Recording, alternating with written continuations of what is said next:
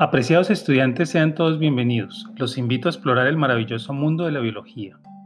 Aunque muchas células de nuestros organismos son capaces de generar señales eléctricas, por ejemplo las células musculares o cardíacas, únicamente las neuronas son capaces de utilizarlas para comunicarse entre sí, debido a que sus membranas transforman esas señales para que puedan ser transmitidas a otras neuronas y a otras células del organismo como las que componen los músculos o glándulas.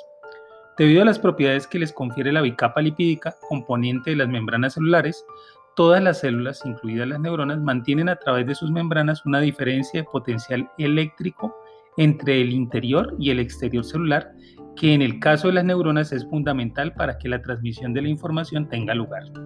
En esta sesión entenderemos cómo se genera el potencial de acción o impulso nervioso a través de una célula eléctricamente excitable, como lo es la neurona. Para ello requerimos entender más a profundidad la estructura y la función de la membrana celular.